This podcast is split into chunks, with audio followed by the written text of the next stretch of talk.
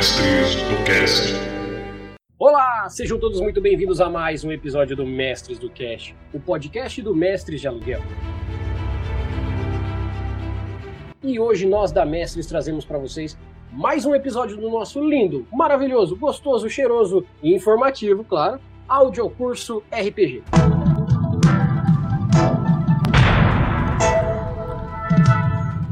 Hoje, eu que não vou falar sozinho aqui, eu trouxe a lenda, o cara que tá trazendo pra gente esse sistema, porque nada mais justo que o homem que concebeu esse sistema trazer ele pra gente. Então, por gentileza, muito boa noite, Lucas Spagnoli. Olá! E aí, meu jovem, tudo beleza? Vamos falar hoje um pouco sobre sangue e glória? Bora! Então, beleza. Primeiro eu vou deixar meu jabazinho aqui, porque o pessoal já sabe que é aqui no começo que eu falo das minhas, dos meus detalhes, das nossas, dos nossos e-mails e tudo que a gente precisa para que o nosso trabalho cresça cada dia mais. Você, ouvinte, você que está atrasado, vou dizer, você está atrasado de não ter mandado seu e-mail até agora. Afinal, são mais de 80 episódios para você que é ouvinte do nosso Mestres do Cash e você não mandou um feedback ainda. Como que você não mandou um feedback ainda? Não deixe de enviar o seu e-mail para mestresdocast.gmail.com dizendo o que, que você está achando dos nossos episódios, o que, que você está gostando, o que, que você não está gostando, e a gente vai ler com certeza o seu e-mail aqui. Então não deixe de mandar, porque faz toda a diferença para que o nosso conteúdo melhore para você ouvinte. E claro, lembrem-se que o trabalho que a gente faz aqui é para o RPG evoluir, é para que você conheça cada vez mais de RPG e tudo que você manda para a gente, nós convertemos para vocês em conteúdo. Então não deixem de mandar aquela ajudinha lá no PicPay Assinaturas, lá no nosso PicPay pessoal, ou até no nosso padrinho. É só procurar por Mestres de Aluguel que vocês vão encontrar a gente. Nosso projeto, como sempre, pega cada centavo revertido do que vocês mandam pra gente para vocês, para melhorar cada dia mais e para trazer mais RPG a cada episódio. Como hoje que a gente está trazendo Sangue e Glória aqui, que eu já vou começar perguntando aqui pro Lucas, porque eu tô sem enrolação hoje, porque eu quero muito aprender a jogar o Sangue e Glória. Então, Lucas, por gentileza, eu antes de começar esse esse bate-papo aqui para que você me ensine a fazer uma ficha do Sangue e Glória, eu queria perguntar, até para exemplificar aqui para todo mundo, para colocar para todo mundo saber, quem é Lucas Spagnoli e como Lucas Spagnoli começou no RPG? Bom, essa é uma pergunta profundamente filosófica, uh, mas eu vou responder com eu sou um nerd de carteirinha desde moleque. Vivo, jogo RPG desde, sei lá, os 12 anos de idade, quando eu comecei a jogar com 3D e T. Uh, hoje em dia, eu sou formado em filosofia, eu fa faço faculdade de história, eu sou professor, além de escritor de RPG, né? Olha aí, olha aí. E o, onde o RPG entra na história do Lucas? Bom, como eu acabei de falar, eu comecei a jogar quando eu era adolescente, ainda lá por volta dos 12 anos de idade. Na época eu jogava Magic, eu sempre me fascinei pela ideia de RPG, quando eu via, sei lá, algum episódio de desenho, tipo, por exemplo, o Laboratório de Dexter, essas coisas, eu sempre quis jogar. Uhum. E aí eu comecei a ir atrás de catar livro, essas coisas, achar alguém para jogar, não consegui arranjar ninguém, falei, ah, beleza, eu vou comprar e começar eu mesmo. Aí chamei meus amigos para começar a jogar e jogo desde então.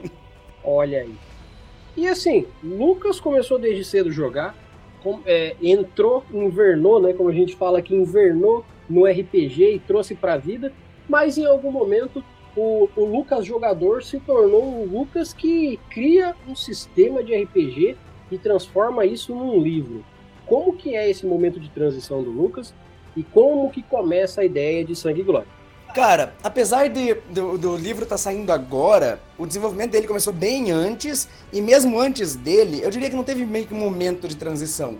Porque desde que eu comecei a jogar lá, quando eu peguei o primeiro livro de 3D eu já logo de cara comecei a fazer modificações de regra. Eu sempre fui um cara que gosto muito de fazer regras da casa. Aí depois eu avancei pro D&D, eu jogava, comecei a criar classes, criar raças. Então eu sempre tive essa veia meio de pegar aquela coisa, modificar, mudar, porque eu achava mais adequado pro meu grupo, né, pro meu gosto e tal.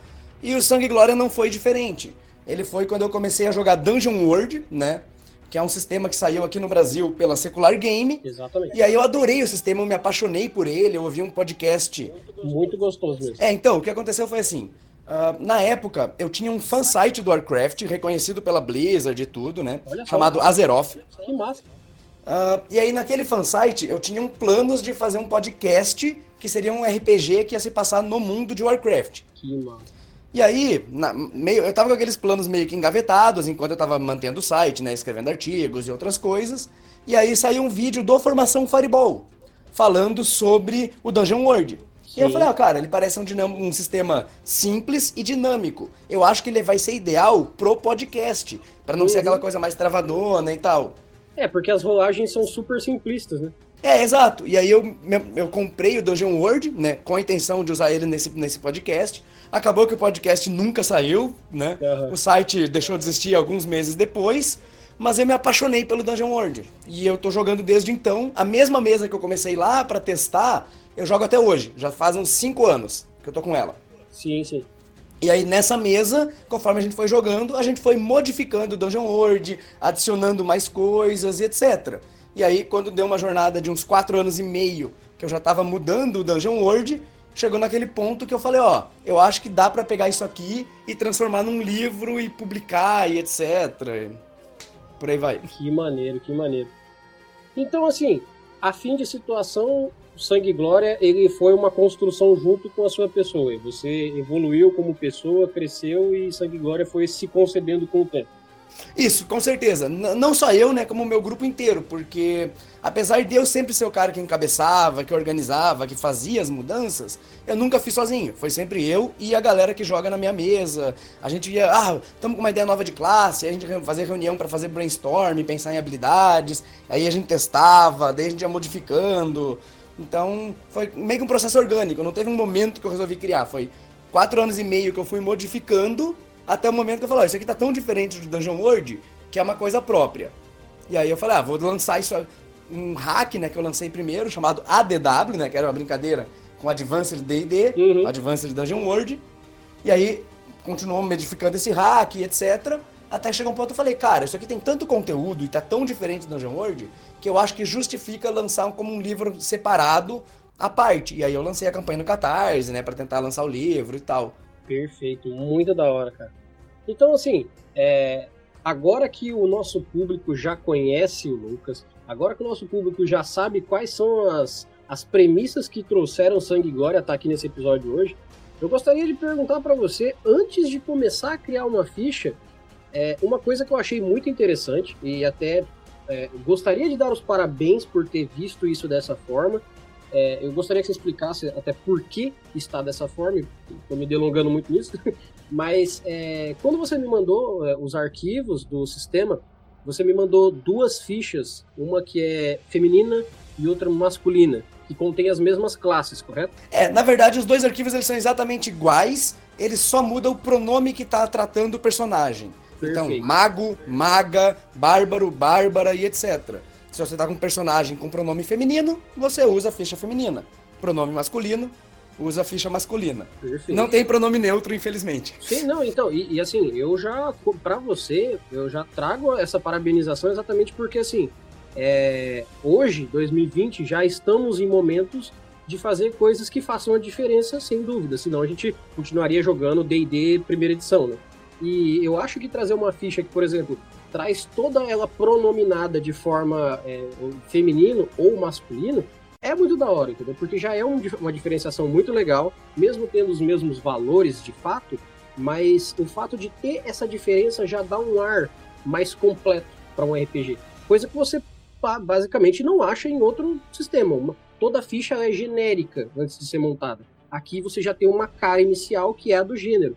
E, por sinal, parabéns, porque eu já achei que é uma iniciativa muito legal da parte de vocês aí. É, então, é que na verdade tem duas coisas. Geralmente, o que você falou, a maioria dos RPGs tem a ficha genérica, mas é uma ficha só, independente da classe que você escolhe. Isso. Como no Sangue e Glória, assim como nos outros PBTA, ele tem o que a gente chama de playbook, ou o que eu chamo mais tradicional mesmo de ficha. Uhum. Então, se eu escolher jogar de mago, eu tenho uma ficha específica do mago. Isso. E aí eu sempre achei estranho, por exemplo, ah, eu vou jogar com um personagem que é feminino. E aí meu personagem é uma maga, sei lá, é uma maga elfa.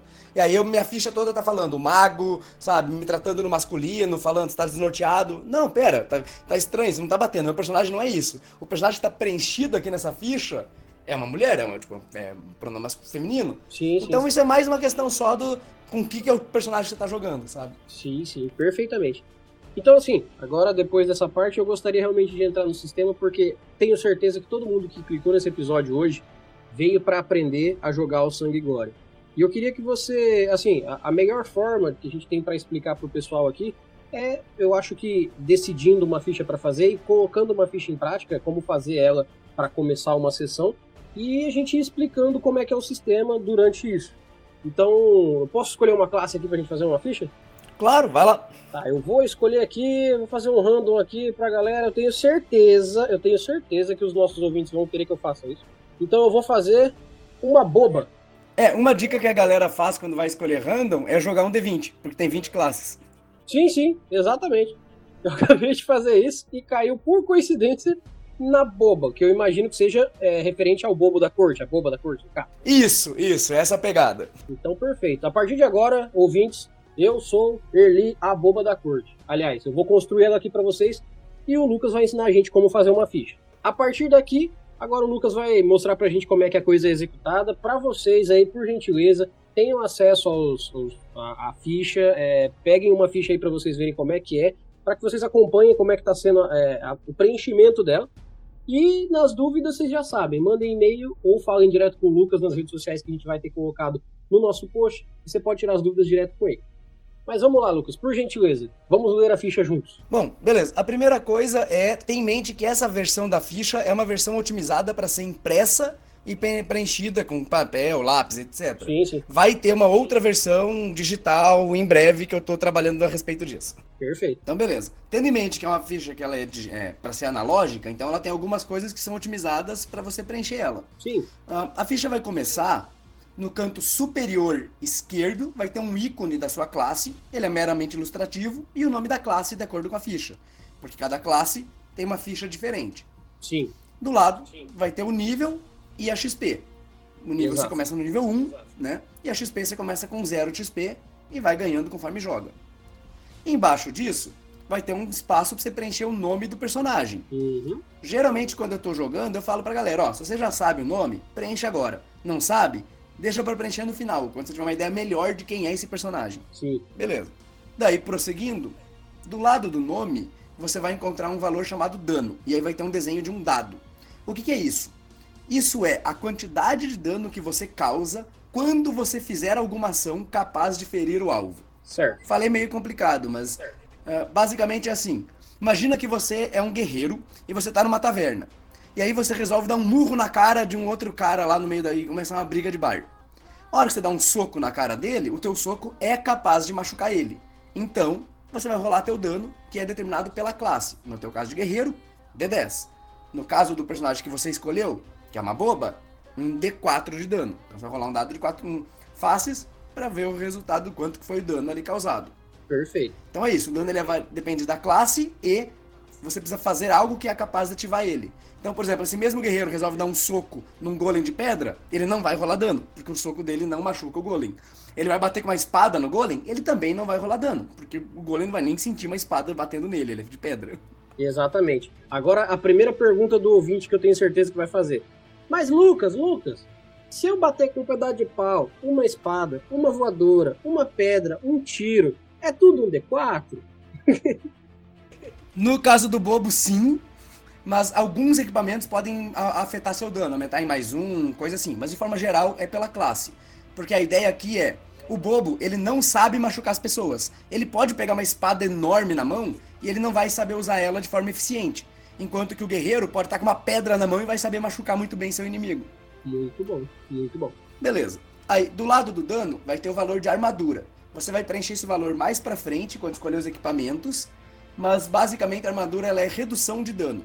Quando você levar dano, você diminui o valor de armadura do dano levado.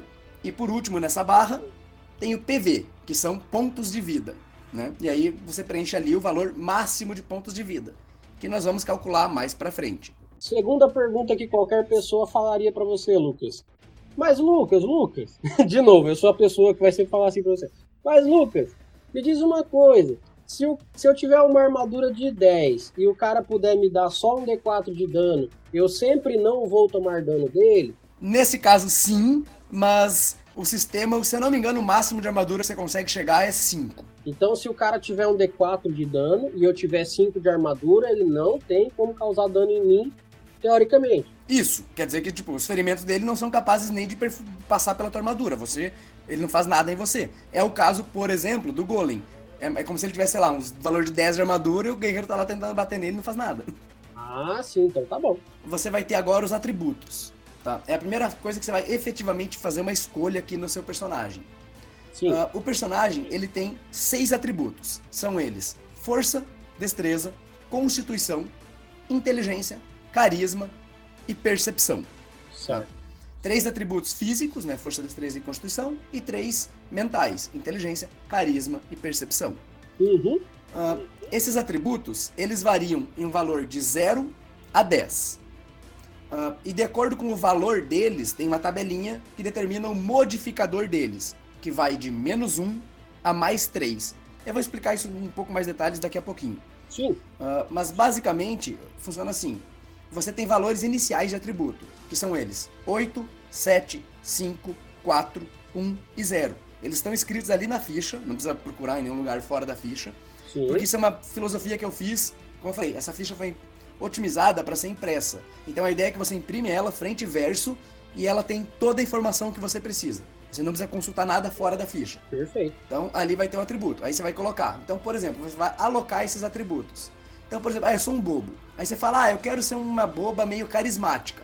Aí você pega o 8 e coloca na carisma. Sim. Ah, eu quero ser meio fraca, franzina, assim, bem fraquinha, não sou muito forte, não, vou, não sou muito de brigar. Eu boto zero lá na força.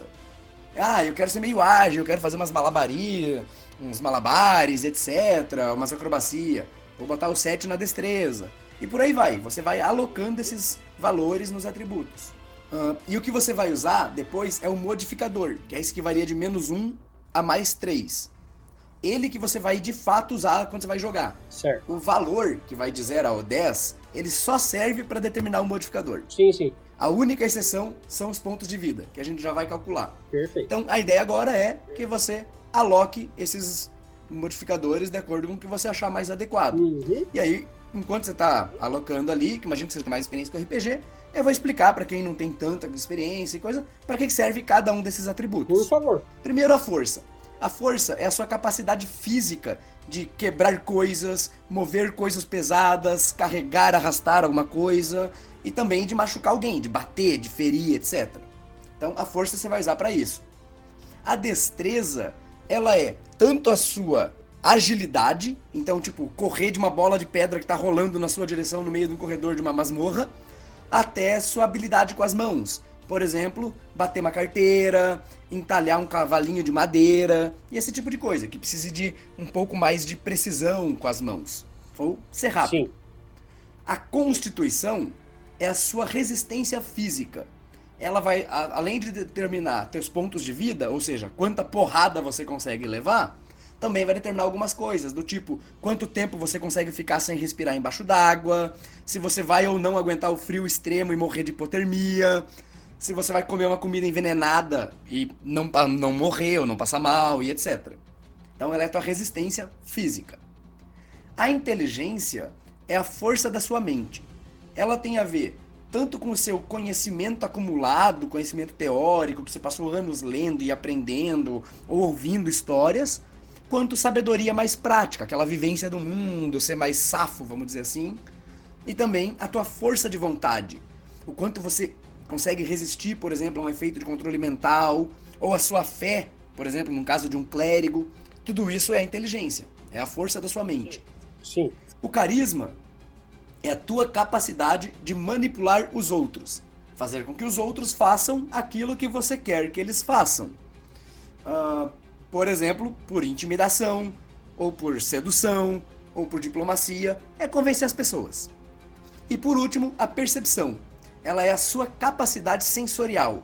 Ela é os seus sentidos, o quanto você está atento às coisas ao seu redor, o quão bem você ouve, o quão bem você enxerga detalhes, mas também a sua conexão com a natureza, o quanto você está em conexão com o mundo natural, com os espíritos, etc. Por caso de classes como druida, xamã e etc. Para resumir tudo com tomates, que é um exemplo clássico. Perfeito. Força é a sua capacidade de jogar um tomate realmente longe. Destreza é a sua capacidade de desviar de um tomate que alguém jogou em você. Constituição é a tua capacidade de comer um tomate podre e não passar mal. Inteligência é saber que o tomate é uma fruta. Carisma é vender uma salada de fruta feita de tomate. E percepção é a capacidade de pegar um tomate bonito e lustroso, dar uma cheiradinha nele e perceber que ele está envenenado. Essa é a premissa básica de qualquer RPG, inclusive a, a, grande maioria dos RPGs tradicionais utilizam esses seis valores, as, com outros nomes, às vezes com um a mais ou um a menos desses seis valores, mas é uma baita explicação aqui, ó. Lucas, de parabéns com essa explicação, por sinal. E depois, ô, ô, Lucas, me explica uma coisa. Do lado ali daquelas dos valores de habilidades, de atributos no caso, tá escrito ali é, pequenininho, fraca, confusa, lenta, antipática. O que, que são essas condições? Então, isso daí são chamadas debilidades. Quer dizer que pode acontecer isso com você. Por exemplo, alguma coisa no jogo, por exemplo, você é um guerreiro, tá brigando contra um orc. E aí o orc te dá uma puta de uma porrada de machado no teu braço, que fere o teu braço de forma que você não consegue mais mexer ele direito. E aí você ganha a debilidade de fraco. Aí você marca que você tá fraco. Aí você vai ter uma penalidade nos testes de força. Muito bom, muito bom. Saquei. Aí, eu acho que daqui começa realmente as escolhas, tirando os números que a gente escolheu aqui na, nos atributos, começam as escolhas reais do que, que vai ser o personagem, né? Isso, na verdade tem uma última etapa que é, você terminou de escolher os atributos, você vai calcular a carga máxima e os pontos de vida ah, máximos, sim, sim. que agora eles dependem dos atributos. Então, escritos ali logo embaixo da armadura, né, entre a constituição e a armadura, tem ali o valor. E aí vai ter assim, carga máxima, X mais for. O que isso quer dizer? X depende da classe. Então, dependendo da classe, carrega mais ou menos coisas. No caso da boba, a tua carga máxima vai ser 5. Uhum. Então vai ser 5 mais o for. O que quer dizer for? Que é aí que eu vou entrar no detalhe, que é assim. Se você olhar lá no atributo onde você preencheu, você preencheu assim: força. Aí tem um Isso. quadrado. Esse valor é o primeiro valor, que vai de 0 a 10. Aí tem um quadradinho do lado, que está abreviado, só for. Quando está abreviado, é o modificador. Então, se aparecer escrito as três letras abreviadas, sempre em maiúsculo, isso é o modificador. Se aparecer o nome por extenso, com a primeira letra maiúscula e o resto em minúscula, aí é o valor total. A vida é a única exceção que usa o valor. O resto, tudo o resto do sistema vai usar o modificador. Perfeito. Então aqui a gente já vê a primeira diferença aí para o pessoal não confundir os números porque, principalmente para quem está começando, é, os números são. É, digamos assim, a gente pode se perder com tanto número que tem. Ah, tem o valor da força e o modificador da força. Peguem isso, gente. A localização ajuda a gente a lembrar que número faz o quê. Isso, isso. Eu, eu, eu fiz questão de deixar assim, por extenso e o abreviado, para saber qual é qual. Valor ou modificador. Sim, sim, né? perfeito. Uma vez que a gente tem calculado isso aqui, é... agora a gente vai começar as habilidades. Isso você calculou quanto que é a tua carga máxima. A carga é a capacidade do teu personagem de carregar coisas, tá? E aí, cada coisa que Sim, você carrega... a nossa mochila, né? Isso. E cada coisa que você carrega ocupa carga. A carga, ela não é necessariamente o peso das coisas, ela é uma combinação de peso e tamanho. Então, algumas coisas vão ocupar carga por causa do espaço que elas Sim. ocupam, outras por causa do peso. Mas você vai chegar lá para frente nisso quando for fazer os equipamentos. E o PV é os pontos de vida, como eu expliquei ali para trás, que é quanto de dano você consegue levar antes de cair. Por sinal, já vamos então, começar aqui com uma perguntinha rápida, porque se por um acaso alguém não manja dessa parte, eu, eu, eu, espero que tenha muita gente iniciante ouvindo até isso aqui. Mas, Lucas, Lucas, quando você chega a zero de PV, você morre? Então, não necessariamente. Quando você chega a zero de PV, você faz um movimento chamado escapar da morte. E aí talvez você morra. Ah, maneiro, maneiro. Mas isso eu vou explicar depois que eu explicar os movimentos e tal, que eu vou explicar Sim. agora. Que é o seguinte: uh, antes de. Quando eu tô, geralmente, quando eu tô explicando para novatos que nunca jogaram, etc., para preencher a ficha, eu vou até aqui. Preencher os atributos. E aí eu explico agora, eu paro para explicar a estrutura geral do jogo e o que são movimentos, tá? Isso não é uma coisa do meu jogo, isso é algo que foi criado lá no Apocalypse uhum. World, né, que é um sistema de RPG que deu um gênero de jogos chamados PBTA, Powered by the Apocalypse, que são jogos que são derivados dele e que usam essa estrutura de movimentos que ele criou. O meu jogo é um desses, ele usa essa estrutura de movimentos. Certo.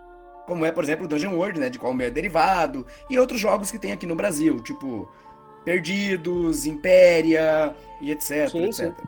Então, beleza. O que acontece? Uh, para quem está acostumado com RPGs um pouco mais tradicionais, ele vai, vai ter um certo estranhamento, porque aqui não tem turno e não tem número de ação. Ele é um jogo mais narrativista. Ele está mais focado na narração do que nessa parte mecânica. Então, a estrutura geral do jogo é assim: o mestre vai descrever uma cena e perguntar o que os jogadores fazem.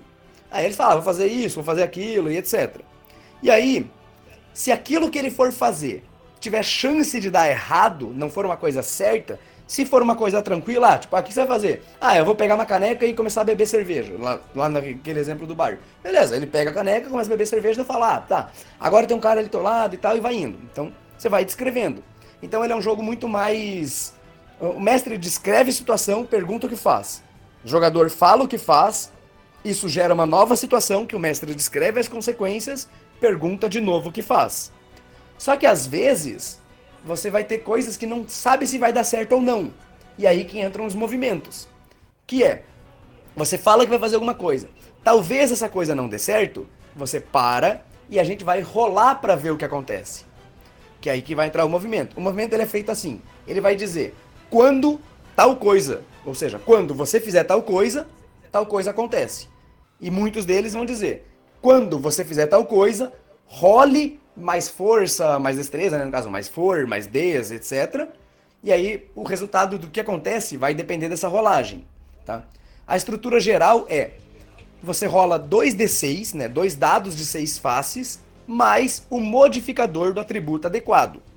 Então, por exemplo, digamos que eu descrevo uma cena e falo: imagine que você é um bárbaro e você está andando no meio de uma floresta do lado do seu amigo Ladino, que é um outro jogador.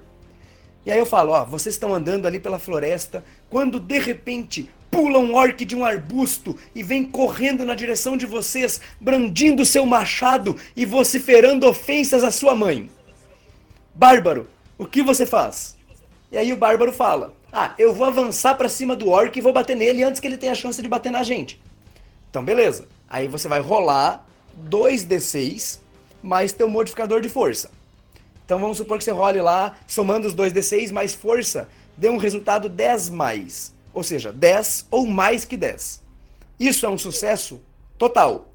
Quer dizer que você vai conseguir fazer o que você queria fazer sem nenhum problema ou até com algum benefício adicional. Então, nesse exemplo, eu falo, cara, você avançou para cima do orc e bateu nele, ele nem teve tempo de ver o que estava acontecendo. Causa seu dano. E aí o bárbaro causa o dano dele, que é um D10 de dano. E aí eu falo, como você é um bárbaro, você tem a, a habilidade de poderoso. O seu ataque não só fere o orc, como derruba ele no chão. E agora, o que, que você faz? E aí o bárbaro fala, ah, eu vou aproveitar que ele tá caído no chão e vou fincar minha espada no peito dele. Eu falo, então rola 2d6 mais força de novo. E aí o bárbaro rola e ele tira agora entre 7 a 9. Isso é um sucesso parcial. Quer dizer que ele vai conseguir fazer o que queria fazer, mas vai ter uma consequência. Então eu falo, cara, a hora que o orc tá caído no chão, você finca sua espada, causando dano nele de novo. Rola teu dano. Aí ele rola um D10.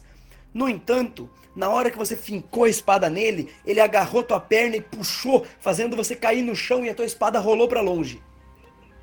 Ele conseguiu fazer o que queria fazer, feriu o orc, mas teve uma consequência. Foi jogado no chão e ficou desarmado. E daí nessa hora eu viro pro Ladino e falo: Ladino, você vê o seu amigo bárbaro se levantando desarmado e o orc na frente dele se levantando com o seu machado pronto para bater nele. O que você faz? E aí o Ladino fala: ah, vou tentar atirar no, bar, no orc. E aí eu falo: então rola 2d6 mais percepção, porque é a mira dele, né? A mira para apontar e tal.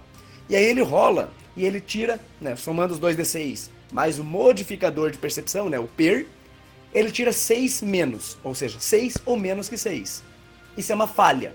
Quer dizer que ele não vai conseguir fazer o que queria fazer e vai ter alguma consequência. Então eu falo, ó, Ladino, a hora que você tentou atirar, a tua besta emperrou. E agora o que você faz? E aí ele fala, ah, vou tentar desemperrar a besta. Aí eu falo, beleza, rola 2d6 mais destreza, porque isso é um trabalho de habilidade manual né? Mais des, no caso, né? Modificador de destreza. E aí ele rola e agora dá 7 a 9. Eu falo, ó, você conseguiu desemperrar a besta. Mas na hora que você desemperrou ela, ela disparou sem querer e acertou o seu pé. Muito bom, muito bom. Enfim, então essa é a ideia. Então isso é um movimento. O mestre pergunta o que você faz, você fala o que faz. Se tem chance de dar errado, você rola 2d6 mais um atributo adequado. De acordo com os movimentos, tem todos os movimentos do sistema e tal, que estão lá no livro, né, pra você ler e tal. E aí, de acordo com o resultado, 10 mais é um sucesso total, você conseguiu sem problema. 7 a 9, sucesso parcial, conseguiu, mas vai ter consequência.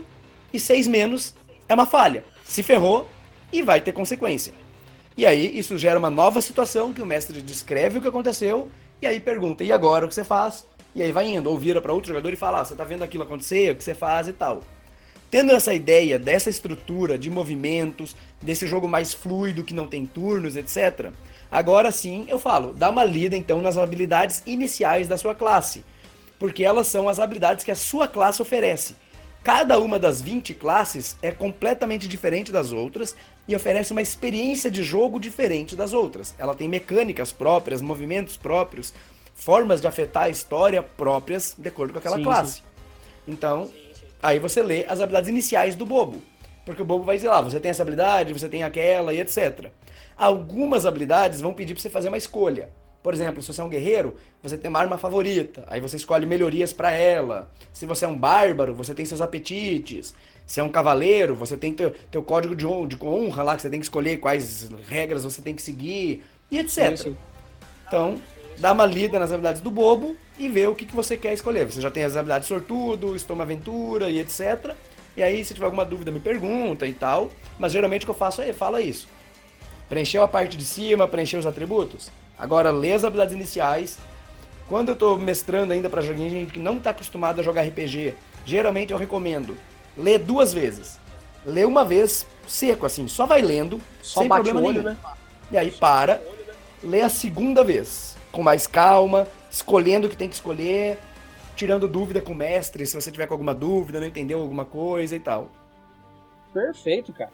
O, o, o que é mais interessante desse sistema, da, da mesma forma que funciona no Dungeon World, é que, assim, apesar de que você tem uma gama de possibilidades por combinações, por exemplo, aqui com a ficha que ela tá pronta, eu não necessito abrir um livro para montar a ficha, porque as possibilidades da ficha estão na própria ficha, correto? Isso, nem todas, mas quase todas. O que não tiver ali, você vai ter, vai ter algumas coisinhas que você vai ter que consultar no livro, ou então num arquivo de consulta rápida, que vem junto com o livro para você imprimir sim, e tal. Sim. O, o, o, que garante que, por exemplo, se, se eu quiser mestrar esse RPG num evento, ou até quiser mestrar para pessoas que sejam totalmente iniciantes, é, eu não vou ter o trabalho, por exemplo, de ter vários livros na mão, eu ter que ter vários apêndices. Eu acho que só a ficha já é o suficiente para eu mestrar um jogo.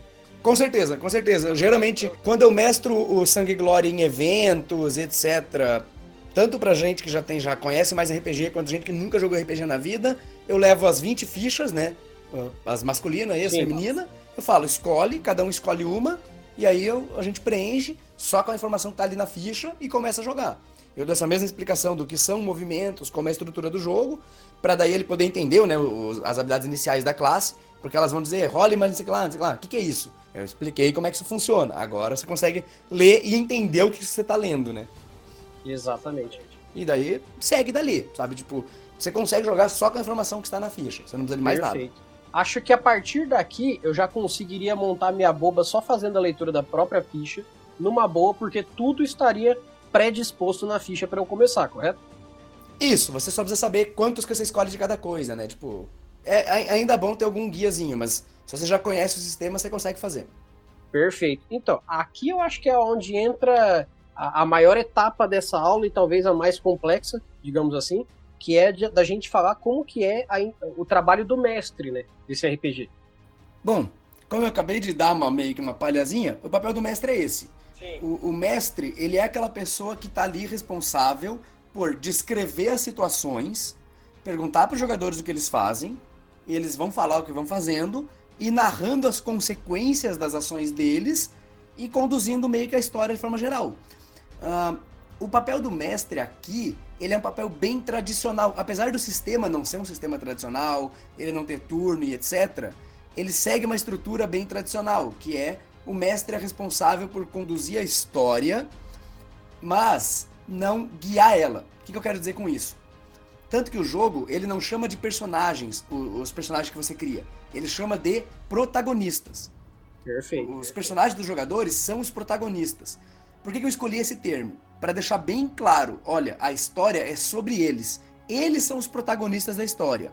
O papel do mestre é criar um mundo fantástico ao redor deles, complicar a vida deles, oferecer problemas para eles ter que resolver, desafiar eles, matar eles às vezes, muitos deles vão morrer. O Sim. nome sangue, a palavra sangue do nome sangue e glória não é à toa. Exatamente. É muito fácil morrer nesse sistema. O sistema ele é altamente mortal e ele é altamente punitivo, sabe? Você vai vai acumulando, você vai tirando seis menos, vai tomando decisão errada e você vai se ferrar. O, o, que, por um lado, é muito bom, que cria é, a consciência no jogador de que a interpretação faz diferença, né? Porque, ah, eu, eu quero fazer isso aqui só pra ver no que, que vai dar. Quando você faz uma escolha, assim, a moda caralha, né? De qualquer jeito, tem consequências. E aí você vai tendo a profundidade do quanto que as consequências agem em base da ação que você teve. Então aí você aprende a medir melhor suas ações. Né? Isso, vou dar alguns exemplos bem básicos. Por exemplo, uh, no caso ali do Orc, desse exemplo que eu dei, do Orc e do Bárbaro ali batendo. Quando o Orc Sim. fez o primeiro ataque e ele tirou 10 mais, ele tinha, o mestre podia oferecer uma escolha para ele. Falar assim: olha, você tem duas escolhas. Você pode, opção A, causar o seu dano sem consequência nenhuma. Você machuca o Orc sem problema nenhum. Ou, opção número 2, ou opção B, você aproveita que você foi avançou para ele rápido demais, ele não te percebeu vindo chegando tão rápido, ele não estava preparado para o golpe e você pode pressionar mais. Então, em vez de só causar seu dano, você causa seu dano mais um D6 extra. Mas Sim. aí você tem uma consequência. Então você escolhe. Você quer bater sem consequência ou você quer bater mais em troca de uma consequência? Sim, isso gera exatamente esse peso para os jogadores para eles terem consciência, né? Isso, porque geralmente o que você vai ver quando, quando, quando, você começa a jogar, geralmente eu tô lá no evento. Aí eu tô narrando uma, uma aventura, one shot, que eu sempre narro a mesma aventura, que é uma aventura que foi que eu escrevi para a campanha do Catarse e tal. Geralmente eu narro ela nos eventos. Sim. Porque ela dá para jogar numa sessão de one shot, né? E aí tem um confronto lá com um ogro. E aí, no começo da luta, sempre tem aqueles avançou para cima do ogro, vai bater nele. Ah, eu vou dar dano extra, vou matar logo e tal. Aí ele bate, machuca mais o ogro, leva uma consequência, leva uma bordoada na cara, perde metade da vida dele numa porrada só, voa longe, quebra o braço, fica fraco. Aí ele olha, olha, esse inimigo é meio perigoso. Eu acho que eu não vou mais fazer isso. Eu, eu acho que eu deveria não ter feito tudo isso. é, exato. E aí, cara, você começa. Por quê? É, isso aí tem um pouco com a vibe do sistema. Sim. Desde o nível 1, o seu personagem já é absurdamente poderoso. Por quê? No nível 1, ou no nível 10, que é o nível máximo, ou até o nível 15, com a regra opcional de níveis épicos, a vida do seu personagem e o dano do seu personagem não mudam. Sim. No nível 1, você tem, exemplo, 25 de vida. No nível 10, você vai ter ainda 25 de vida. Você bate um D10 no nível 1, você vai bater um D10 no nível 10. Então o que isso significa? Que o mestre não precisa se preocupar em colocar inimigos adequados para o nível. Sim. Ele coloca inimigos e ponto. Ele pode colocar inimigos que são fortes demais, e aí os jogadores não têm que enfrentar ele, tem que dar um jeito de vazar, fugir, evitar ou fazer outra coisa. Ou vai depender sempre da situação e etc. Por exemplo, você está narrando uma aventura, e aí tem um grupo de jogadores novatos. E aí eles estão ali na, na, na, cidade e tal. E aí eles resolvem. Tem uma recompensa lá para ir atrás de um, bando, de, um, de um bando de bandidos que estão causando problemas ali na cidade. Eles resolvem ir atrás desses bandidos. Mas aí, no meio disso, eles passam pela floresta e eles descobrem que tem uma caverna de um dragão lá. Que dizem que tem um tesouro naquela caverna. Olha aí. E aí eles têm a ideia: olha, vamos lá para cima eles não têm esse, essa preocupação de, nossa, a gente é nível 1, a gente não consegue matar um dragão. A gente consegue. Só vai ser extremamente difícil. Sim. Mas a gente consegue. Talvez mais da metade da gente morra. É Talvez possível. todo mundo morra. É possível. Mas é possível. Ao mesmo tempo, lá no nível 10, você tá andando para essa floresta, vê o dragão, você vai pensar, olha, eu já, eu já cheguei no nível 10. Eu já sei o quanto difíceis são as coisas é possível matar esse dragão, mas a probabilidade é que todo mundo morra. Exato. Isso é legal que ao mesmo tempo que você gera medo em quem tá começando, você gera respeito por quem já tem uma ficha nível alto. Pô, a gente entrou lá e o dragão era difícil e a gente desistiu quando a gente tava level baixo. Então a gente, quando entrar de novo, a gente vai muito bem armadurado, muito bem equipado, vai com a, a, a espada numa mão, o cu na outra, porque tem profundidade, né? Tem essa coisa do. Ah, não é que nem, vamos colocar assim, no DD, depois de um certo nível, alguns desafios são paliativos. Ah, tem 10 orc vindo, eu vou derrubar os 10, depois a gente continua. Não, não tem essa medida, você vai ter medo. Isso, mas, mas o ponto que eu quero chegar é assim: que, que, por que eu escolhi o nome Sangue e Glória? Justamente por causa disso. O nome sangue vem porque é um sistema em que você vai sofrer, você vai apanhar, você vai se quebrar.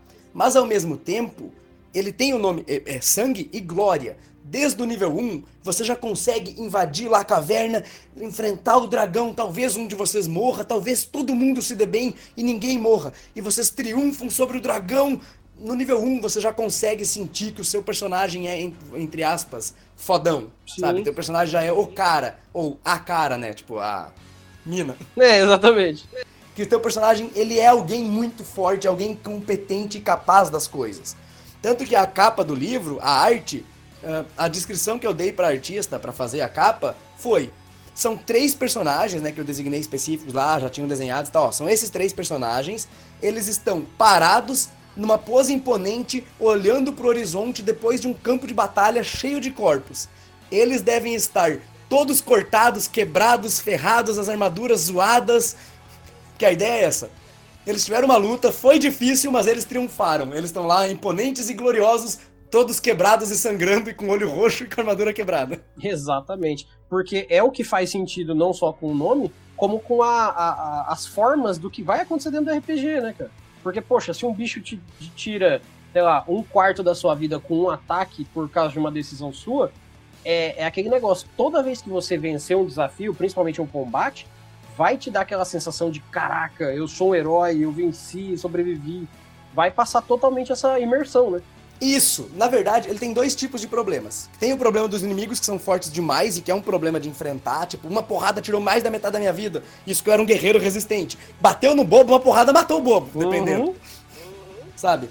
Ao mesmo tempo, tem outro problema que é assim. Vamos supor, ah, a gente é um grupo de aventureiros aqui, já tá. Eu sou um guerreiro, tenho uma armadura completa, eu tenho meu escudo. Veio aqui sete goblins. Eu olho, ah, o que, que são sete goblins? E eu avanço para cima deles, começo a abrir, dou uma, uma porrada com a minha espada, já corto um no meio. Vem outros dois goblins, eu bicudo um e etc. Os goblins tentam me bater, eles nem passam pela minha armadura e eu triunfo sobre esses sete goblins. Ao mesmo tempo, pode acontecer de no começo da luta eu avancei, tentei avançar para cima dos goblins, tomei uma consequência ali de um 6 menos, de um 7 a 9, eu caí, os goblins caíram em cima de mim, começaram a subir tudo em mim, porrada. começaram a fincar as adagas nas gaps da minha armadura, e eu tô apanhando um monte, e agora o que, que eu faço? E aí no final eu consigo matar os goblins, mas eu perdi, sei lá, um terço da minha vida, um quarto da minha vida. Sim. Qual é o problema? Eu perdi um quarto da minha vida nessa luta aqui com os goblins no meio do mato, e eu tenho aquele outro problema lá pra frente. Ah, não, mas tá tudo bem, a gente só vai daqui a três dias de viagem. Mano, três dias de viagem você recupera 3 PV. Você não recuperou nem metade do que você perdeu ali naquele, naquela luta. Exatamente. E agora talvez você esteja ferrado para aquela luta mais para frente. Você perdeu uma debilidade ali que você ficou fraco. Então, a, a questão é que as coisas têm consequências. E as consequências, elas são duradouras. Não é aquele negócio de, ah, apanhei, enquanto eu tenho um PV, eu tô de boa. Não. Se você tá perto da morte, você já ganha debilidade gravemente ferido, você pode ganhando debilidades, além da perda de ponto de vida. Então ele cria essa sensação de, mano, tem uma luta. Eu consigo evitar aquela luta? Eu consigo evitar aquela briga? Vale a pena? A violência, ela não é o primeiro recurso. Ela é o último. Sim. A não ser que eu seja um bárbaro, um cavaleiro, esteja muito bem armado e eu falo, ah, eu tenho certeza que eu dou conta daquele inimigo ali sem perder muita coisa. Por exemplo, numa porrada, do que tentar conversar com os caras, eu não vou conseguir conversar. Porque eu não sou bom nisso. Porque eu botei pouca carisma. Sim. Ao mesmo tempo, você pode fazer um bárbaro, como eu já fiz, que tinha carisma altíssimo, com, liderava exércitos, reunia povos para sair por aí saqueando. Exatamente. Mesmo porque nesse ponto é que a sua criação faz a diferença. Né? Uma, coi uma coisa que é, que é, é factual para perceber, mesmo. Eu acho que quem é mais. que já joga mais tempo, vai perceber de cara isso. A ficha em si é a mesma. Só que as escolhas dos números e das habilidades vai fazer toda a diferença e vai fazer, por exemplo, 10 bárbaros diferentes com a mesma ficha básica de bárbaro. É, o Bárbaro é um bom exemplo, porque é, é, uma das minhas classes favoritas e é uma das que eu mais joguei. Então eu tenho vários personagens.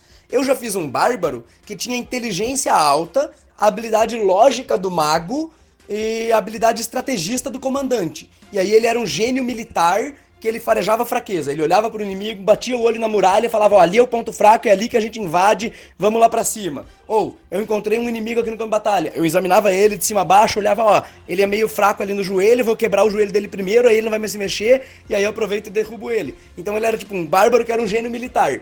E usava isso para porrada, para violência. Sim. Eu tinha um bárbaro que tinha uma carisma altíssima, que ele era um orc que ele era isso que eu falei. Ele tinha habilidade de comandante de reunir tropas e eu comecei a juntar exército de orcs e uma horda inteira e atacava as vilas e cidades e liderava e etc.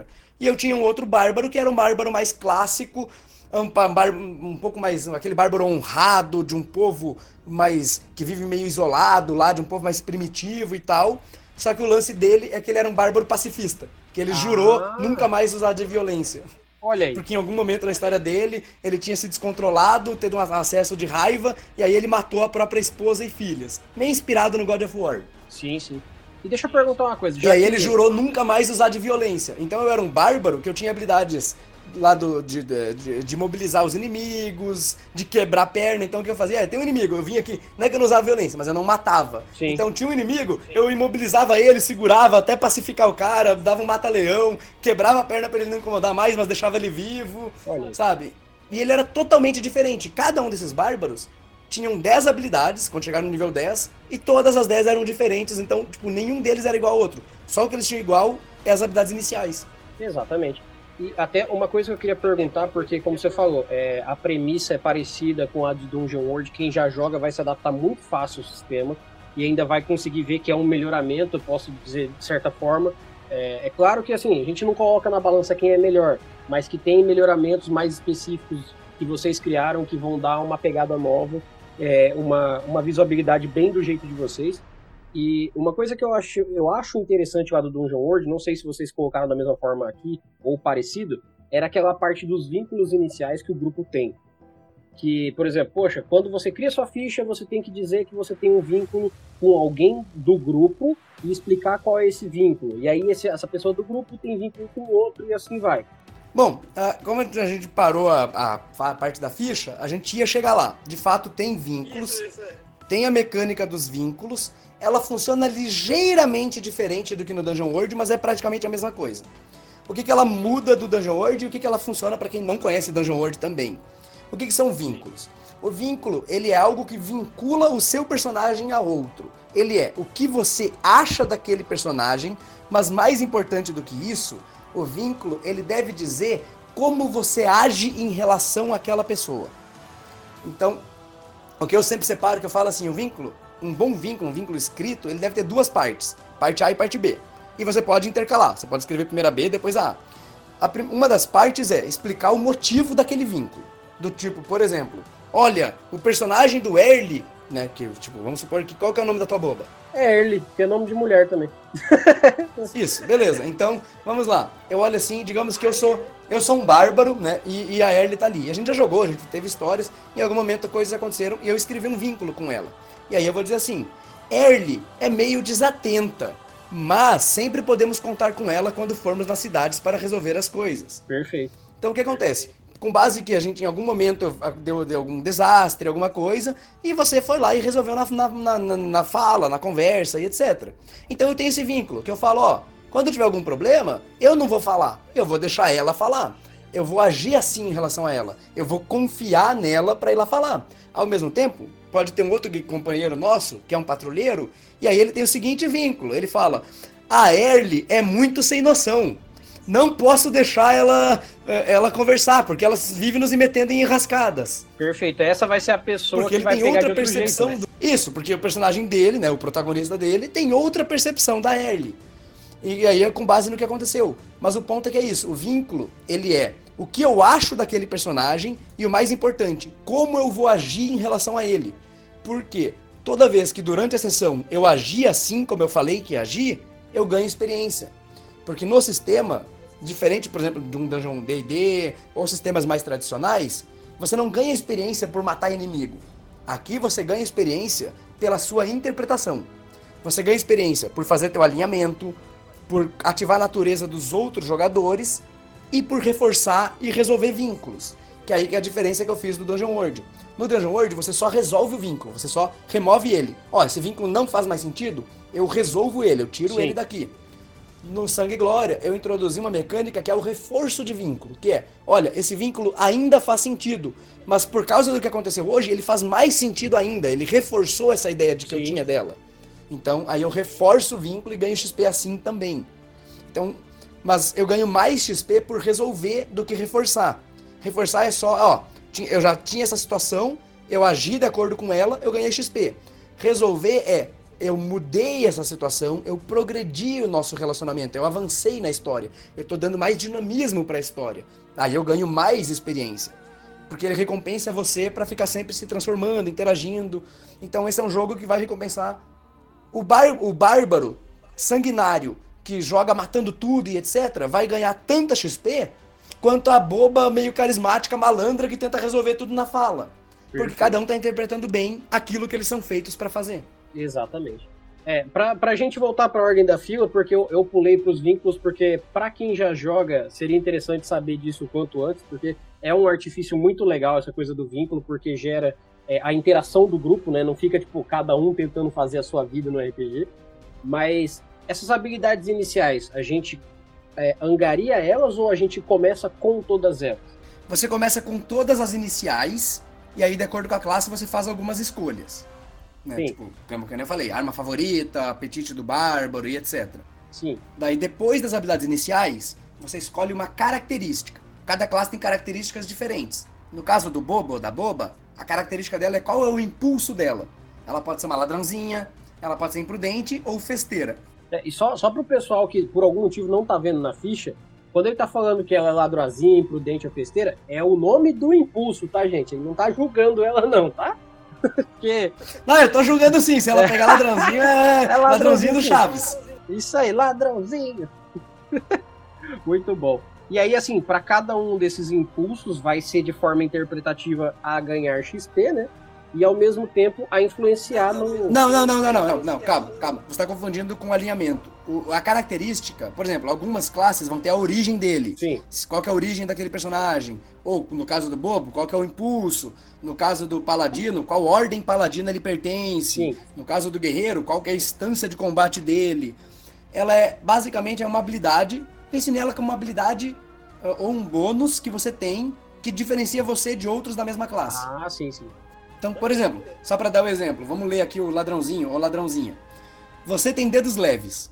Quando sair de uma propriedade que não lhe pertence, um pequeno souvenir irá, entre aspas, aparecer nos seus bolsos. O mestre lhe dirá o que você pegou.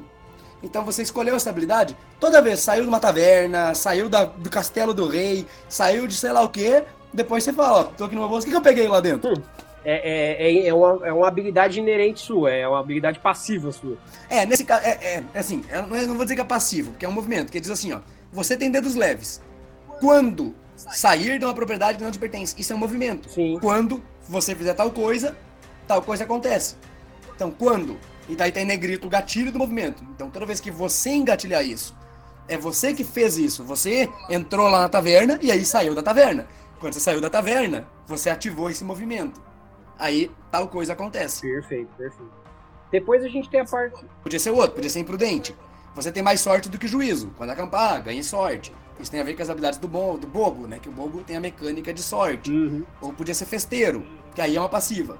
Sua alegria é contagiante. Receba mais dois constante para festejar. Você tem um bônus para fazer o movimento festejar. Ah, maneiro. Daí sim você vai escolher teu alinhamento. O alinhamento sim determina o, é a forma de ganhar XP, se você é bom, neutro, caótico ou outro. Por isso que eu falei que tem algumas coisas que podem ser fora do livro. Por quê? Quando você escolhe o alinhamento, ele tem opções de alinhamento genérico que estão no livro, que todo mundo pode pegar, independente da classe.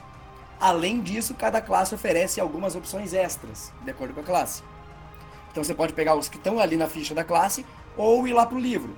Mas se você está num evento, coisa assim, eu falo, ó, você já tem o que está na classe, escolhe um dos que estão aqui. Mas numa mesa mais longa, você pode parar alguns segundos, olhar o livro, ver as opções genéricas e escolher. Você quer um genérico ou um da classe? Perfeito, perfeito. Daí depois disso tem a natureza, que você também vai escolher, tem uma lista. Essa lista tá lá no livro. Em eventos, geralmente eu só jogo sem a regra de natureza, porque ela é uma regra para ganhar XP e subir de nível e etc. Num evento que você vai jogar num dia só, não tem porquê, né? É, o one shot não usa. Né? Isso. Mas se for uma, uma, uma, campanha mais longa, você para lá no livro ou no, no arquivo da consulta rápida, né? E dá uma lida. Inclusive, isso é muito importante, porque o livro ele tem um arquivo de consulta rápida. Todas as regras necessárias estão naquele arquivo. Se você vai jogar, você vai pegar, jogar alguma coisa, você não precisa do livro. Inclusive, você não precisa nem ter o livro físico. Você pode só comprar o PDF e aí você pega esse arquivo de consulta rápida, imprime a consulta Perfeito. rápida, imprime as fichas e joga. O livro, ele é para explicar as regras, etc. Na hora de jogar, você não precisa consultar o livro em momento nenhum. Se você tiver a consulta rápida, que é um resumo dele. Perfeito, perfeito. Daí sim você tem os vínculos, né? Que aí numa mesa inicial eu vou perguntar. Depois disso eu, eu falaria, ok, agora vocês já escolheram tudo isso, eu peço para cada um apresentar seu personagem, quem é o personagem, como é, a aparência dele, a personalidade, etc. E aí os jogadores criam os vínculos uns com os outros. Ah, como que eu te conheci, o que, que eu acho de você, e etc e tal. E aí geralmente vai uma sessão inteira só para fazer isso. Que é o que a gente chama comumente de sessão zero, né, antes do jogo. Isso, isso. E daí depois disso, você vai escolher os equipamentos. Cada classe vai dizer assim: você tem tal coisa, tal coisa e tal coisa, e aí vai te dar algumas escolhas. No caso do bobo, você não tem nada, você só tem as escolhas. E todos os equipamentos são piadas. Porque a classe do bobo, ela é um alívio cômico. Sim. Tanto que quando eu vou descrever cada classe, qual é a função, eu sempre falo assim: o bobo é um inútil. Ele não é bom em absolutamente nada, ele não faz ideia do que está fazendo. Ele só é sortudo e por algum motivo as coisas dão Olha certo. Aí, perfeito. Então, tipo, a, a, classe é meio que se você quer jogar num espírito de numa brincadeira, você vai se divertir, mais descontraído, porque ele é bem cômico, sabe? Sim, sim. As opções de equipamento do bobo, no caso, refletem isso, né? Sim, sim. Tipo, uma pedra peculiar, mano. uma pedra. não, não, não. O melhor é, é, é, arma de arremesso, mas você tem, você tem uma arma melee, que é um graveto duro. E aí ele tem o rótulo frágil. Exatamente. É que é duro o suficiente para quebrar rápido, né? Exato, ele é duro o suficiente para poder usar para bater. Eu machuco o alvo, mas vai quebrar. Uhum. Aí o, o que começa a partir dessa etapa aqui é onde a gente vê as habilidades avançadas, que no caso é quando você já tá jogando para uma campanha, né? Não, você no nível 1, você já escolhe uma habilidade avançada. Ah, olha aí. E aí você pode escolher de toda essa lista que acompanha a sua ficha. Isso, na verdade funciona assim.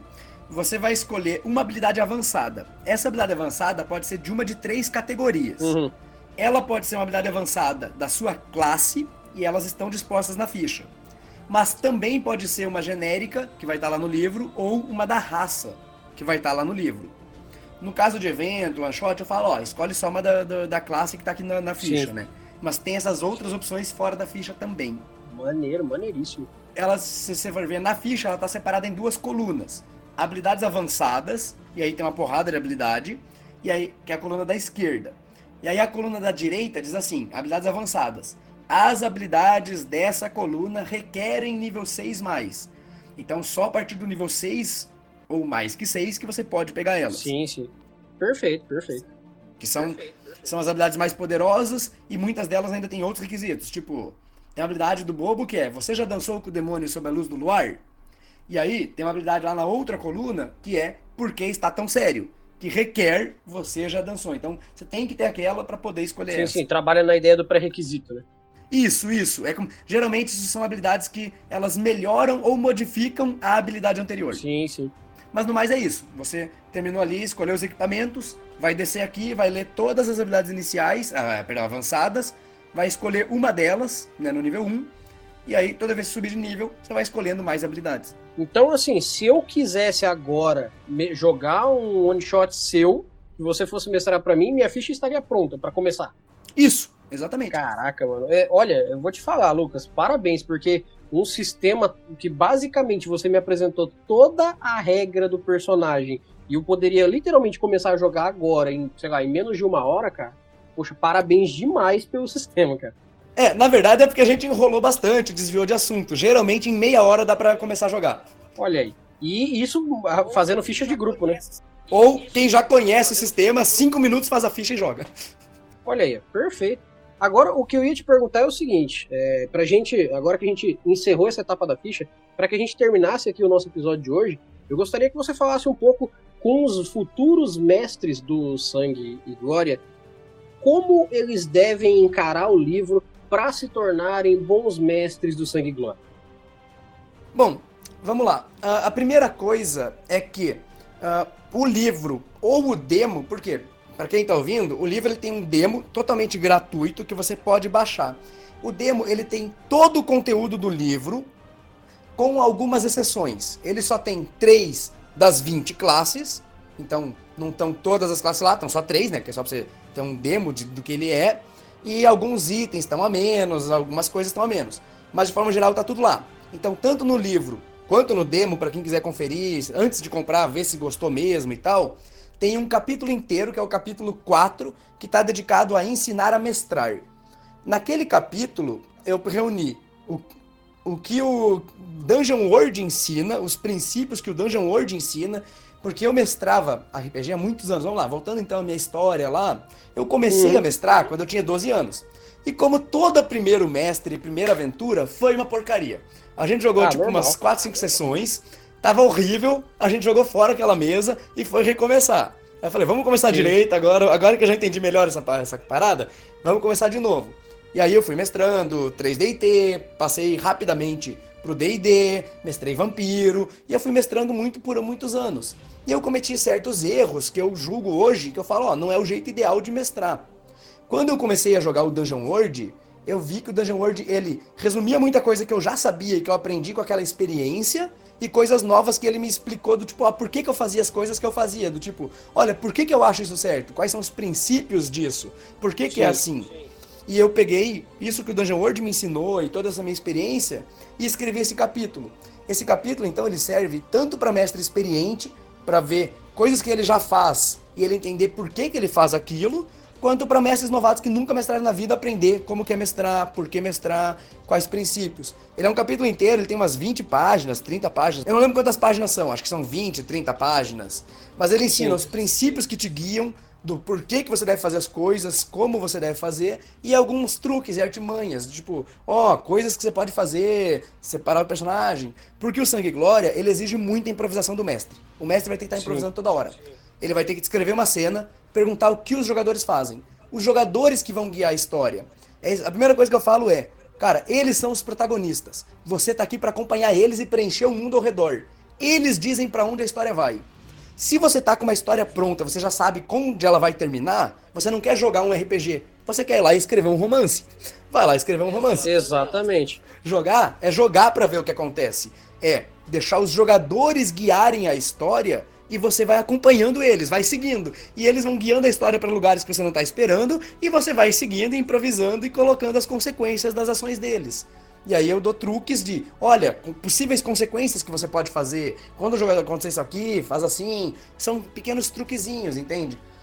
Então, o que eu vou recomendar é isso. Deem uma lida. Como tá no demo, tá disponível gratuito, vocês não precisam comprar o livro para ler isso. Mesmo que vocês não gostem do Sangue e Glória, eu tenho certeza que vai ser muito serventia para mestrar qualquer outro sistema, especialmente no de fantasia medieval. Sim. Uh, então, a dica que eu dou é essa: leiam aquele capítulo. Leiam o capítulo 4, lá tem todas essas minhas experiências resumida e ensinando como fazer, por que fazer e tal. Sim, nós da Mestres aqui sempre incentivamos a galera a ler o livro. Porque, assim, é, às vezes que nem o, o, sistema aqui, o Sangue Glória, ele é muito intuitivo, ele é muito direto, ele é bem explicativo só de você ler a própria ficha, mas quanto mais você se aprofunda, quanto mais você bota o pé dentro do RPG, você lê, você vai buscar sobre e você entende o que está sendo escrito ali, você tem mais possibilidades de se divertir com o jogo, né? Porque a ficha te dá várias possibilidades, mas quantas mais você vai ter lendo o livro? Simples, vá lá e leia o livro e tire esse conhecimento dele, porque ele já está lá exatamente para isso, né? É, na verdade, assim, meu ponto é que mestrar tem muito a ver com experiência. Você, conforme você mestra, não tem, cara, é ainda variável. A primeira vez que você vai mestrar na sua vida, a não ser que você tenha jogado por muitos anos, você já jogou muitos anos, você nunca mestrou, mas você jogou muitos anos, você já tem muita experiência. Aí você já consegue mestrar bem da primeira vez.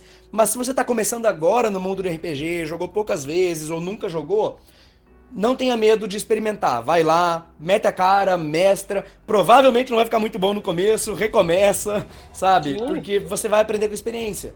E o livro tem isso, esse capítulo 4, ele já é, vamos dizer assim, essa experiência reunida dizendo, olha aqui, as, essas lições que você aprende na prática, ele já vai te ajudar a adiantar e acelerar esse processo, sabe? Exatamente. Bom, então para que a gente feche aqui hoje, para o pessoal não enjoar da nossa voz, eu gostaria de pedir que você deixasse aí umas considerações finais, umas dicas para que a pessoa que principalmente está chegando agora no Sangue Glória chegue com o pé direito e deixa aí para gente seus contatos, é, onde que a gente pode te encontrar e como que a gente pode é, fazer com que o Sangue Glória vá mais longe também, né? Que a gente consiga levar esse sistema para mais novos jogadores, traga novos mestres, né? Bom, vamos lá. Uh, primeiro, gostaria de agradecer a oportunidade, né, o convite aqui para a entrevista, explicar a ficha. Uh, gostaria de agradecer também todo mundo que ficou ouvindo aqui até o final. Se você está interessado pelo Sangue Glória, ele está disponível em versão física ou PDF lá no Dungeonist, né, no site Dungeonist. Você coloca os links depois, né? Sim, claro. Então, beleza. Então vai estar disponível tanto a versão física quanto o PDF, né? A física vem junto com o PDF, ou só o PDF, lá no Dungeonist. Lá também é onde você encontra o demo gratuito. Então, ah, fiquei interessado, quero conhecer mais, mas não tenho certeza. Cara, é aquilo que eu sempre falo: não compra cegas. Baixa o demo, junta-se uns amigos, joga uma vez ali com o demo e tal, vê se você gosta. E aí vai atrás de comprar, né? Se você se interessou pelo Dungeon World, se você gostou do Dungeon World, provavelmente você também vai gostar do gênero dele, né? Que é esse gênero PBTA. E aí vai atrás de outros PBTAs, talvez um que te interesse mais a temática. Olha, até gostei dessa estrutura aí do jogo, mas eu não gosto tanto de fantasia medieval. Cara, tem o Perdidos do Marcelo Pasqualin, que é meio que Dark Souls, PBTA tem o Impéria, que é tipo Game of Thrones, com, intrigas palacianas, do Johnny Garcia. Tem um monte de livro na maneiro que saiu em português. Tem o original, né, o, que dá, o pai de todos esses, que é o Apocalipse World, da Secular Games, né, da editora, que ela lançou ano passado, inclusive. E aí é meio um pós-apocalíptico, Mad Max, e que é o que dá origem a todo esse gênero de jogos. Então, cara, dá uma olhada, vai atrás. É sempre bom conhecer sistemas novos. Às vezes você joga D&D, cara, eu jogo D&D há muitos anos, eu adoro D&D, não quero saber de outra coisa. Cara, às vezes o, dar uma lida em outros jogos pode te ajudar, pelo menos, por exemplo, eu falei, a parte do capítulo do mestre, uma coisa ou outra. Às vezes não é para você, às vezes é. Você só vai saber se você jogar, conhecer, sabe? Sim, Mas sim. o que eu sempre falo é, o Dungeon World e os PBTA de forma geral, eles são mais narrativistas. Eles são mais para quem tá, quem gosta da história, tá preocupado com a história, com o que tá acontecendo e coisa, do que para aquelas pessoas que gostam de o combate tático, número, turno, andar no grid e coisa assim. Então, tem gosto para tudo, né? Sim, claro. Mesmo porque, assim, toda forma de RPG é válida desde que seja um RPG de fato, né? Se ninguém estiver fazendo mal para ninguém, tiver todo mundo se divertindo, vamos jogar RPG. Isso, exato. E aí, a última coisa que eu falo é que não sei quando que vai sair esse podcast, ainda vai estar tá rolando, mas o Sangue Glória está atualmente concorrendo no Prêmio Ludopedia como RPG do ano, que eu acho muito difícil que eu vá ganhar, como designer nacional. Olha e aí, os suplementos rapaz. estão concorrendo também na, na categoria de melhor suplemento. Rapaz, eu vou te falar que pro tanto de concorrido que tá tendo, é sem dúvida um sistema que tá de parabéns e não tá nesses cargos à toa. Então, de antemão, fica mais uma vez o parabéns, que é um sistema sensacional. É, é. Mas, como eu falei, não sei se quando sair o podcast já não vai ter acabado a votação. Mas se tiver rolando ainda, eu convido todo mundo a ir lá na Ludopedia e votar. Não necessariamente no Sangue Glória, vota nos sistemas que vocês acharem mais legal. Mas participem, pessoal, prestigia tanto o cenário nacional, categoria de designer nacional, sabe? Tem muito livro bom no Brasil saindo. Ano passado teve o Alvorada, por exemplo, que já imagino que já vai ter saído o episódio sim, quando esse aqui sim. sair. Teve o Impéria que eu citei agora, tem o Perdidos, tá tendo atualmente, já vai ter acabado quando sair o podcast, o financiamento do Audaciosamente, ah, Audaciosamente Indo, que é um PBTA de Star Trek. Muito massa. Então vai lá, pessoal, votem, prestigiem o RPG Nacional, tem muita coisa legal saindo deem uma chance para os indies, uh, porque geralmente os indies têm tanta qualidade quanto os de grandes editoras ou com os títulos lá fora. Aqui no Brasil a gente não é inferior ao povo lá de fora, tem muita gente que tem preconceito. Ah, não gosta de designer nacional e coisa, prefere livros mais consagrados. Só que os livros lá consagrados também já começaram como indie. Não, e assim, convenhamos. Primeiro que aqui, a Mestres, todo mundo que ouve aqui sabe, nós somos defensores e nos empenhamos para trazer o RPG nacional para o brasileiro o D&D está acessível para todo mundo, o Pathfinder está acessível para todo mundo, sistemas que são tradicionais mundialmente estão acessíveis para todo mundo. Mas a gente está aqui para trazer eles e principalmente o que é feito aqui no Brasil. Então, conteúdos como o Sangue e Glória são o, o, o que a gente mais visa exatamente para mostrar para o brasileiro o quanto o conteúdo da gente é bom. Se você, nosso ouvinte, tá ouvindo isso aqui e fala assim: ah, mas eu não gosto muito de RPG brasileiro. Cara, você é um RPGista brasileiro. Ah, mas eu gosto lá do D&D que veio dos Estados Unidos, do Guy Gardner. Então, você acha que o pessoal dos Estados Unidos pensa que o, o, o nosso RPG é o melhor porque tá de fora? Não, eles pensam que o D&D é legal porque é o D&D, não é porque ele nasceu nos Estados Unidos. Então, não levante uma bandeira de um RPG, mas levante a bandeira do RPG. É, exatamente. Então, para que a gente termine aqui, o pessoal realmente não dê pedradas na gente, eu gostaria de agradecer, Lucas, a sua participação. Nós ficamos muito felizes que você tenha trazido para a gente esse tutorial, esse audiocurso RPG pra gente. E esperamos que logo em breve a gente possa fazer um, um one shot com vocês aqui para que eu possa usar a minha boba com você, porque pô, a minha ficha tá aqui, então eu gostaria de mais para frente poder jogar um RPG contigo aí, beleza?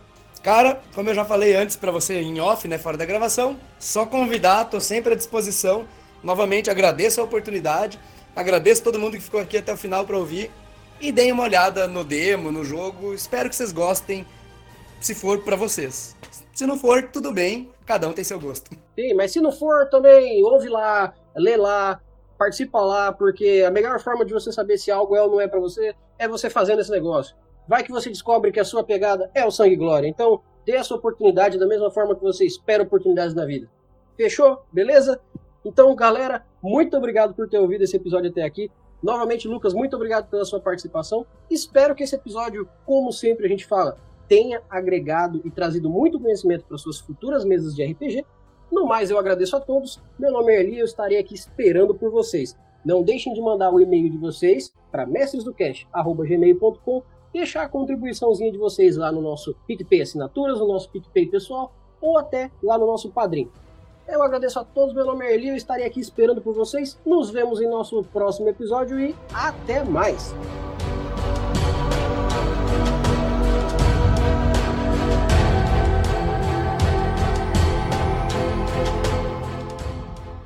Versão brasileira Mestres do Cast.